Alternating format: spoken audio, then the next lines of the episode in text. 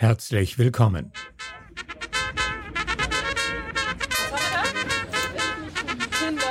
So fing alles an. Im März 2020 ist die bayerische Filmregisseurin Manuela Federl Co-Gründerin eines Vereins namens Lautlos e.V.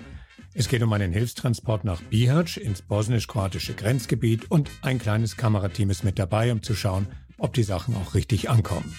Vor Ort erschließt sich das so nicht erwartete Ausmaß der Lage der Geflüchteten dort. Kinder, die mit ihren Eltern in heruntergekommenen Ruinen hausen, Menschen, die nichts zu essen und zu trinken haben, keine Unterkunft, keine Perspektive, keine Hoffnung. Das Team begreift, dass es hier nicht um einen Transport geht, sondern dass eine humanitäre Katastrophe gefilmt und bekannt gemacht werden muss.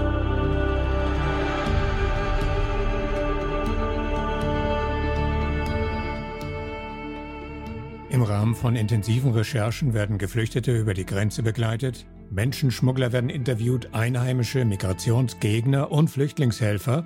Und alles dreht sich um The Game, um den Versuch, irregulär die EU-Grenze zwischen Bosnien und Kroatien zu überqueren. Und das führt zu gewalttätigen Pushbacks, zu Misshandlungen.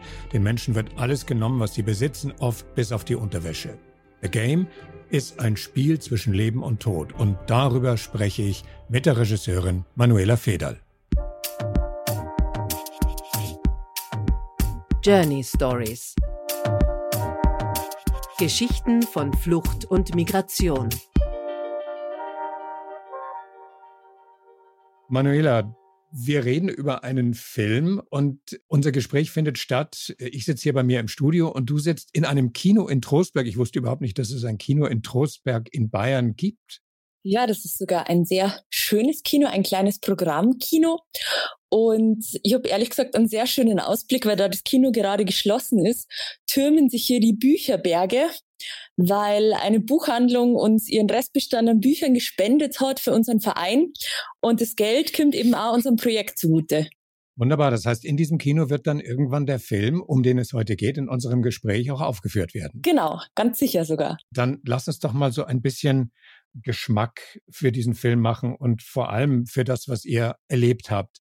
Kannst du dich noch an den Moment erinnern, als dir auf einmal klar wurde, was da tatsächlich auf dich zukommt? Gab es da so einen Moment, der dir in Erinnerung ist? Ja, äh, tatsächlich. Es war so, dass wir unsere, unsere Hilfslieferung eben zu einer Hilfsorganisation gebracht haben und die Idee war, dass man dann wirklich sieht, dass diese NGO eben auch die Kleidung weitergibt. Also wir wollten einfach den ganzen Prozess in unserem Film zeigen, von die Leute geben die Klamotten ab bis hin zu die Klamotten werden weitergegeben an die Flüchtlinge. Und da waren wir drei Tage lang eben dabei, sind mitgefahren, jeden Tag rausgefahren, haben gesehen, wie die Leute eben auch von diesen Pushbacks dann wieder zurückkommen und Kleidung brauchen. Und so schlimm sich das anhören mag, aber das war alles für uns noch gar nicht so dramatisch. Das war nur gar nicht so schlimm. Und dann haben wir am Tag vier beschlossen, wir fahren jetzt selbst auch nochmal raus zu den ganzen illegalen Spots, wo sich eben auch Flüchtlinge aufhalten, wo die leben.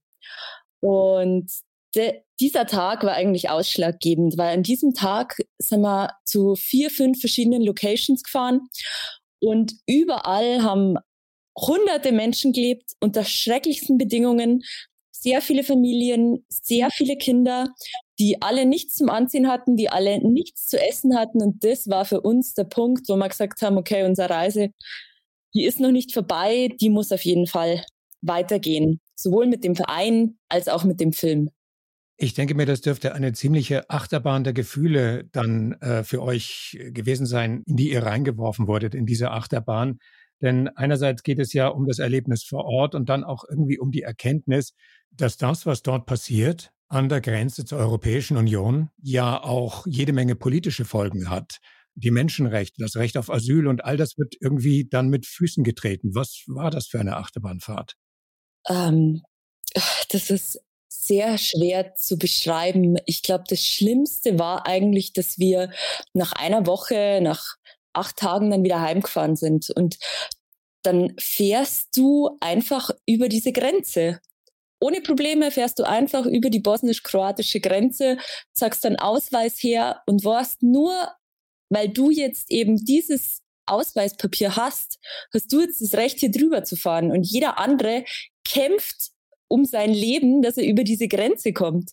Und wenn man sich das dann vorstellt und wenn man sieht, wie leicht es für uns selber ist und zu Hause wartet irgendwie ein schönes Haus auf einen, zu Hause hat man was zum Essen, man hat einen Kleiderschrank voll Kleidung, da kommt man sich so schlecht vor, so schäbig haben wir uns da gefühlt in diesem Moment eben, als wir wirklich über die Grenze gefahren sind und als uns das bewusst worden ist. Du hast mir euer Presskit zur Verfügung gestellt. Da sind dann die äh, OTs, äh, die ich hier verwende, ähm, in der Intro und auch jetzt während unseres Gespräches, die sind da drin. Und ähm, ich möchte gern eine Zuspielung machen einer Stimme, die du eingefangen hast. Die passt gut zu dem, was wir jetzt gerade besprechen. Du wirst mir dann gleich erzählen, um wen es dort geht, aber das ist, was diese Stimme sagt. Keiner von uns würde mal sein Haustier in so eine, einem Zustand leben lassen. Europa kann nicht sagen, ich sehe nicht, äh, ich höre nicht. Also wir sind auch in Europa. Wir sind also nur auf der anderen Seite von der Europäischen Union. Was ist das für ein Unterschied? Hier ist eine Grenze, hier ist die Europäische Union und hier ist Bosnien und Herzegowina. Sind wir von einer anderen Planete oder was? Sind wir nicht Europäer? Wer sagt das und was war die Situation, in der dieses Statement aufgenommen wurde? Äh, das ist Zihida Bihorac, das ist eine Bosnierin, die eben während des Bosnienkriegs in Deutschland war und deswegen sehr gut Deutsch spricht und die eigentlich Lehrerin ist und in ihrer Freizeit Flüchtlingshilfe betreibt. Und die Zihida ist da wirklich sehr engagiert und wird teilweise auch von anderen Bosniern bedroht für das, was sie macht, weil das eben nicht überall gern gesehen ist, dass Flüchtlingshilfe betrieben wird. Wir waren in einer alten Fabrik in einer Fabrikruine eigentlich, die mit Müllbergen übersät ist. Äh, es ist eine riesengroße Kloake, die furchtbar stinkt in dieser Fabrik. Und in dieser Fabrik, da wohnen fünf junge Männer. Zu dem Zeitpunkt, als wir dort waren, waren es eben nur fünf. Da stehen eben inmitten dieser Müllberge stehen drei Zelte und es ist eine schreckliche Situation gewesen. Und äh, wir haben das Interview mit der Zichida in dieser alten Fabrik gemacht. Ihr wolltet einen möglichst umfassenden Blick auf das Geschehen entwickeln. Das heißt, ihr habt mit Geflüchteten gesprochen. Natürlich, ihr habt sie begleitet. Ähm, da werden wir dann gleich noch drüber reden, was es bedeutet, unmittelbar sozusagen beim Versuch, über die Grenze zu kommen, dabei zu sein mit der Kamera. Ihr habt aber auch mit Kritikern geredet, mit Leuten, die sich gegen die Anwesenheit von Geflüchteten in Bosnien aussprechen. Was war der Hintergrund davon, möglichst viele Stimmen einfangen zu wollen und welche kritischen Stimmen habt ihr eingefangen? Also unser Ziel war es auch, die Bosnier selbst nicht jetzt als die Bösen darzustellen, weil man sieht schon immer wieder eigentlich in jeder Stadt, in der viele Flüchtlinge sind, gibt es natürlich auch viele Gegendemonstrationen. Aber ich wollte eben auch mit diesen Menschen sprechen und fragen, was sind die Gründe für ihre Haltung, warum demonstrieren sie und ich muss ehrlich sagen, das war immer ziemlich nachvollziehbar, weil natürlich ist es so, dass wenn in einer kleinen Stadt 2000 Flüchtlinge sind, dann ist es eine Katastrophe für die Stadt, weil die können nirgends hin, die sind überall auf der Straße, die stehen vor jedem Supermarkt. Du wirst quasi bei jedem Einkauf an diese Situation erinnert. Und Bosnien ist selbst ein armes Land. In dieser Region, in der wir uns da immer aufgehalten haben, ist jeder zweite arbeitslos. Und mir war es eben auch wichtig, dass man diese Situation, die die Bosnier vor Ort haben, auch darstellt. Weil diese Menschen sind für mich jetzt nicht die Schuldigen an der Situation, sondern die Schuld liegt für mich ganz woanders. Wie war denn die Qualität dieser Gespräche? Also mir fallen ja sofort die hasserfüllten Kommentare, die es gibt äh, in den sozialen Medien, in den unsozialen Medien ein. Welche Erfahrungen habt ihr gemacht? Sind die Leute auch sehr angst- und hassgesteuert oder vielleicht eher verzweifelt?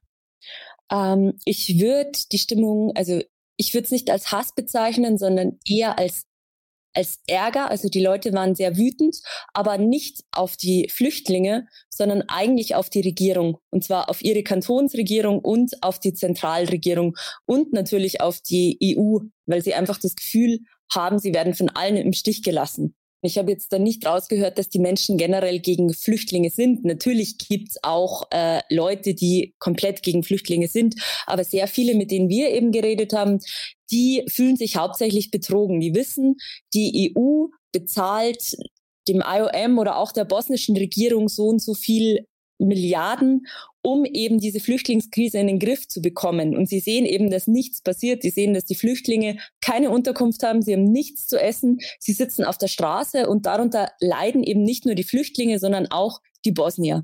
Es ist ja auch das erklärte Ziel äh, der Menschen dort, über die Grenze nach Europa zu kommen. So, und jetzt komme ich zurück auf das, was ich vorhin ähm, schon mal angekündigt habe als Frage. Ihr habt die Leute bei The Game, bei dem, bei dem, bei dem Spiel zwischen Leben und Tod.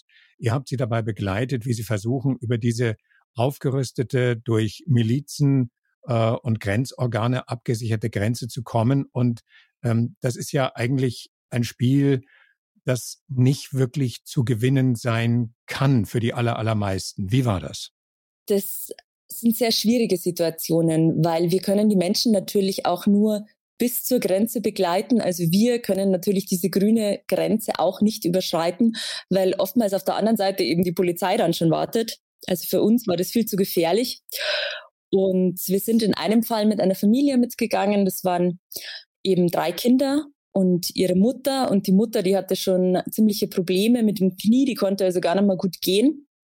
Und wir sind dann alle vor der Grenze eben nochmal stehen geblieben und haben uns dann verabschiedet und die Tochter hat eben zu weinen angefangen und das war ein 25-jähriger, ganz ein starkes Mädel, die uns davor erzählt hat, sie möchte Taxifahrerin werden, weil in Afghanistan, da dürfen die Frauen eben nicht Auto fahren und deswegen möchte sie nach Deutschland und möchte Taxifahrerin werden und die hatte so viel Hoffnung und Zuversicht und ist dann an der Grenze direkt in Tränen ausgebrochen und das war für uns alle ein schlimmer Moment. Weil wir gewusst haben, wir können jetzt auch nicht mehr mitgehen, wir müssen sie jetzt ziehen lassen und man kann dann nur hoffen, vielleicht schaffen sie es, aber wir haben dann am Abend schon Nachricht bekommen, dass sie es eben nicht geschafft haben. Was ist dann aus ihnen geworden? Weil das ist ja auch ein ganz besonderer Aspekt. Wenn sie dann tatsächlich über die Grenze kommen und es diese Pushbacks gibt, dann kommen sie ja oft zurück und sind in einem viel gefährdeteren Zustand, als sie vorher waren, weil ihnen alles abgenommen wurde, weil sie, ich habe es in der Ankündigung gesagt, oft bis auf die Unterhosen ausgezogen werden. Ähm, wie war das mit dieser Familie oder was sind so die Erfahrungen, die ihr da gemacht habt? Also diese große Gewalt findet äh, tatsächlich nur bei jungen Männern statt. Also dass jetzt Familien geschlagen werden, das haben wir nicht mitbekommen zumindest nicht, äh, Familien werden nicht richtig verprügelt, die werden vielleicht mal zurückgeschubst oder so. Aber diese große Gewalt findet wirklich hauptsächlich bei jungen Männern statt. Ähm, bei dieser Familie war es so, dass die haben es insgesamt, glaube ich, 15, 16 Mal probiert, über die Grenze zu kommen. Und sie haben es dann wirklich geschafft. Also die sind mittlerweile in Kroatien. Okay, ähm, das heißt, diese Geschichte ist, wir wissen ja nicht, wie es mit ihnen weitergeht, aber die sind zumindest mal in Europa angekommen. Jetzt hast du gerade differenziert zwischen Familien und jungen Männern. Ähm, welche jungen Männer habt ihr dann dabei begleitet, ähm, nachdem sie es nicht geschafft haben und nachdem sie auch Gewalterfahrung gemacht haben? Habt ihr das auch filmisch begleiten können? Also den Gang über die Grenze mit den jungen Männern haben wir nicht begleitet. Das ist äh, viel zu gefährlich. Die bezahlen oft auch viel Geld für Schlepper. Die nehmen natürlich keine Journalisten mit. Aber es gibt eine große Organisation, die dokumentiert diese Pushbacks. Die schreibt, also die macht Interviews mit den Geflüchteten und die beschreiben sehr detailliert, was ihnen an der Grenze passiert ist. Und es wird auch äh, mit anhand von Fotos dokumentiert, wo einfach die Verletzungen dann auch sichtbar sind. Und ich habe mir diese ganzen Berichte durchgelesen und habe mir einen der übelsten Berichte herausgegriffen hat diesen Bericht äh, nachsprechen lassen von einem Sprecher und in dieser Art und Weise eben in den Film eingefügt. Und wir zeigen natürlich auch die ganzen Fotos und wir haben auch sehr viele Videos, wo einfach die Geflüchteten sich selbst gefilmt haben oder eben andere gefilmt haben, die gerade von der Grenze zurückkommen, die gerade verprügelt worden sind, die schlimme Verletzungen eben hatten. Und ihr, die ihr auf der bosnischen Seite geblieben seid, bleiben musstet während der Dreharbeiten, ähm, habt ihr diese Menschen auch nach einem, nach einem gescheiterten Versuch weiter begleiten können? Ähm, ja, auf jeden Fall. Also wir begleiten in diesem Film sehr, sehr viele Menschen, einfach auch aus dem Grund, weil diese Fluktuation unglaublich groß ist. Also die einen gehen, die anderen kommen, die einen wohnen dann wieder ganz woanders. Äh, da möchte man sich mit irgendjemand wieder treffen, der ist aber heute am Weg zum Game und das ist eigentlich ein riesen Durcheinander. Aber es ist jetzt nicht besonders schwer, wenn man eben mit jungen Männern Interviews macht. Da hat fast jeder Gewalterfahrungen gemacht an der Grenze. Und da sagt uns eigentlich auch jeder seine Verletzungen. Äh, jeder möchte seine Geschichte erzählen, weil die eben auch möchten, dass die Menschen wissen, was ihnen passiert. Mhm. Und um einen weiteren OT einzuleiten, den, den ich äh, uns gleich vorspielen möchte, da geht es dann beim Versuch zu helfen für ähm, Organisationen oder Individuen oder NGOs, die versuchen da zu unterstützen, um Wärme, um Essen und um Klamotten, wie wir gleich hören werden.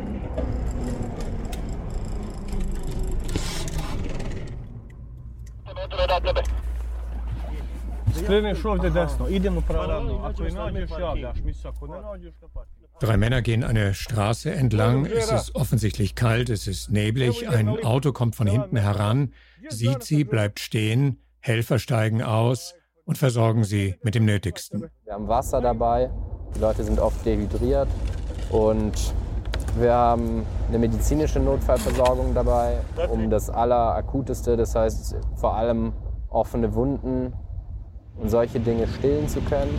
Wir haben Kleinigkeiten an Essen, hier solche Sachen. Äh, dabei, um so einen kleinen Energiezuckerschub geben zu können. Ja, das sind eigentlich so ein bisschen die Hauptkomponenten. Wärme, Klamotten, Medizin und Essen. Was hat es mit dieser Szene auf sich? Ähm, das ist die NGO, der wir unseren Kleidertransport gebracht haben und die sehen an der Straße drei junge Männer gehen, die gerade von einem sogenannten Pushback zurückkommen. Und ein Pushback heißt eben immer, das ist die Zurückweisung der kroatischen Polizei. Die drei haben also probiert, über die Grenze zu gehen und haben es nicht geschafft, wurden von der Polizei zurückgeschickt.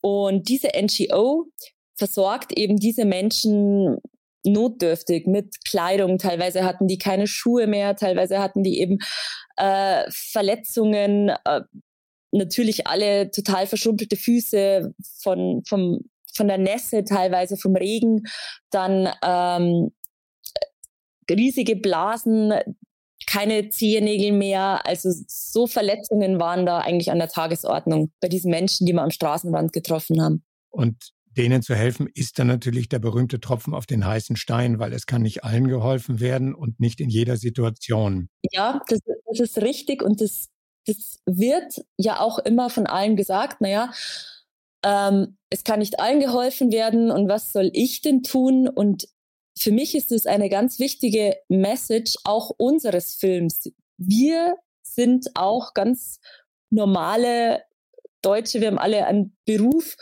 und trotzdem schaffen wir es, dass wir einzelnen Menschen helfen. Und wenn das jetzt, ob das jetzt ein Dutzend ist oder ob das 50 oder ob das 100 sind, das ist, finde ich, ganz egal. Wichtig ist, dass man zumindest versucht, jemandem zu helfen. Und ich glaube, dass das auch jeder mit seinen Mitteln machen kann, wenn er nur möchte. Das heißt, der Film beinhaltet auch die Aufforderung zu sehen, wovor wir gerne die Augen verschließen und dann zu handeln. Wie könnte dieses Handeln aussehen, wenn sich jemand dann motiviert fühlt? Ich finde, es kann ganz unterschiedlich aussehen. Also man kann natürlich Organisationen finanziell unterstützen, die Hilfsarbeit leisten. Man kann sich selbst vor Ort in irgendwelchen Gruppen einbringen. Es geht ja nicht nur um die Hilfe für geflüchtete Menschen äh, im Ausland. Das Gleiche kann man ja bei sich zu Hause machen, in seinem Ort. Man kann Deutschunterricht geben. Ähm, ich glaube, es gibt immer eine Möglichkeit zu helfen auf den verschiedensten Wegen. Das Entscheidende ist, die Augen nicht zu verschließen. Und ähm, äh, es gibt einen weiteren OT, den ich uns jetzt in unser Gespräch einspielen möchte. Da geht es um einen Arzt, der mit einem Van unterwegs ist, sozusagen eine fahrende kleine Arztpraxis, der hilft. Und ähm, du wirst mir gleich erzählen, ob das zum Beispiel einer ist, der sich aufgefordert gefühlt hat, vor Ort präsent zu sein. Okay. So I, I check. It's it's okay. A, a small infection. sonst? Gut. So, hier sehen wir eine Familie, eine Frau mit ihrem Kind. Das Kind hat ganz offensichtlich Angst, untersucht zu werden. Ähm, der Arzt äh, beruhigt das Kind, äh, die Frau wird versorgt, das Kind wird versorgt. Was ist das für eine Situation? Ist das jemand, der sich äh, sozusagen aufgefordert gefühlt hat, Hilfe zu leisten und das dann auf diese Weise tut? Ah, ja, das ist ein ganz großartiger Mensch, den wir kennengelernt haben, und zwar der Gerhard Trabert. Das ist ein Arzt, ein Deutscher aus Mainz.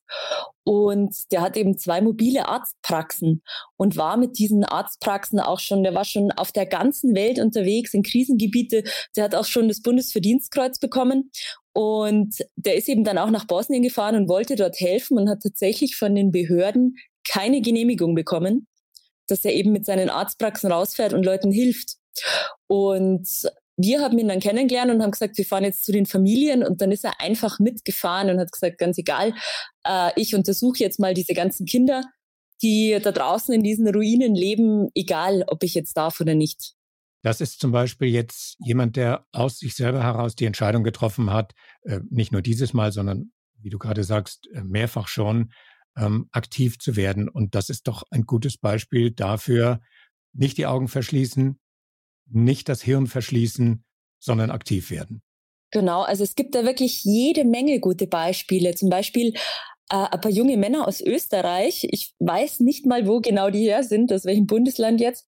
Aber die sind einfach von Ruine zu Ruine gefahren und haben diese teilweise kaputten Fenster oder kaputte Türen, haben das alles zugezimmert, das nicht mehr so reinzieht, haben saubere Türen reingemacht, dass das wie, äh, ja, intakt, dass diese Ruinen wie intakte Häuser funktionieren. Zumindest äh, für diese paar Monate, wo die Flüchtlinge da sind. Und die haben das ohne viel Aufhebens gemacht. Die hatten auch gar keine Zeit, mit irgendwem zu reden, sondern die sind wirklich nur von Ruine zu Ruine gefahren, ein paar Tage lang und haben die alle zugemacht. Also es gibt ganz viele so Beispiele von Leuten, die einfach runterfahren, die was machen und gar kein großes Aufhebens drum machen. Um wie viele Leute geht es eigentlich? Wie viel sind im Moment in dieser in dieser Situation zwischen irgendwo und nirgendwo an der bosnisch-kroatischen Grenze? Wie viele Menschen sind dort im Moment? Also ganz genau kann man das natürlich nicht sagen, aber es sind wahrscheinlich so zwischen 8 und 10.000. Zwischen 8 und 10.000, die unter genau diesen Bedingungen existieren, ist fast ein zu hochgegriffenes Wort, vegetieren. Also unser Ziel mit diesem Film ist wirklich die Aufklärung zu zeigen, was an dieser Grenze passiert. Das ist äh, keine 600 Kilometer von uns entfernt. Also das ist wirklich ums Eck. Und wir wollen das, wir wollen diesen Film einfach so vielen Menschen wie möglich zugänglich machen. Manuela, in, im März 2020 hat alles angefangen mit den, mit dem Hilfstransport und daraus wurde dann das Filmprojekt. Was hat diese ganze Geschichte mit dir gemacht? Ähm, sowohl mit dir persönlich als auch mit dir als Filmemacherin? Also diese ganze Aktion, ich habe das ehrlich gesagt total unterschätzt. Diese ganze Aktion hat mein Leben total auf den Kopf gestellt. Also ich, ich habe so viel Kontakte von Flüchtlingen jetzt einfach, dass ich fast täglich Nachrichten bekomme von Leuten. Zum einen natürlich, die immer nur in Bosnien sitzen, die Essen brauchen, die Kleidung brauchen, die Hilfe bräuchten, die mir schreiben. Zum anderen bekomme ich natürlich auch sehr viel so kleine Erfolgsgeschichten mit. Also eine Familie, die mir sehr am Herzen liegt, die hat es jetzt wirklich geschafft. Die sind jetzt in Deutschland in einem Flüchtlingslager. Und das ist, also es gibt keinen Tag seitdem, an dem ich nicht über das Projekt nachdenke, in dem ich nicht mehr über die Situation nachdenke, weil sie plötzlich so präsent ist. Wird das Auswirkungen haben auf dein zukünftiges Schaffen als Filmregisseurin? Wahrscheinlich schon. Wahrscheinlich war das nicht, also es ist ja auch nicht mein erster Flüchtlingsfilm. Ich habe 2016 schon mal einen Film auf Lesbos gedreht, 100 Stunden Lesbos hat der geheißen und es war mir immer schon ein Anliegen, meinen Beruf dafür zu nützen, aufzuklären.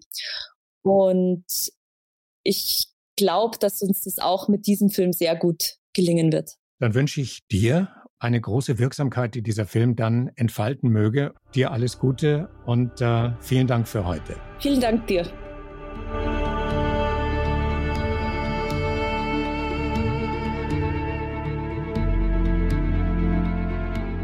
Die Musik und die anderen O-Töne heute waren ein kleiner Preview auf den Film und dazu gibt es natürlich wie immer unsere eigene Titelmusik Rain Rain Go Away von Ed NOP. Und damit bis dann.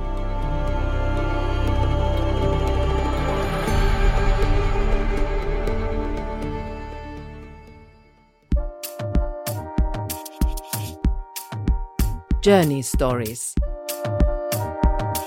Geschichten von Flucht und Migration